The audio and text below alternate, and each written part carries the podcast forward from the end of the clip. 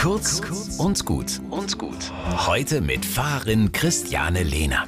Heute Morgen habe ich beschlossen, mit dem Jammern aufzuhören.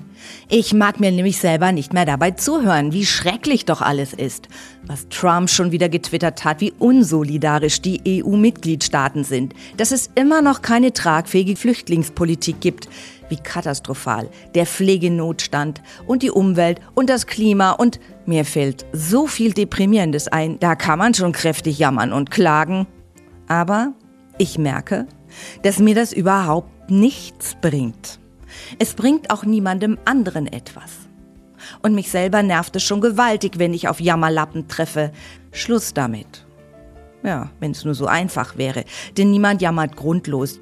Was also tun mit den guten Gründen, die einen deprimieren? Ich glaube, da hilft zunächst ein sehr nüchterner Blick.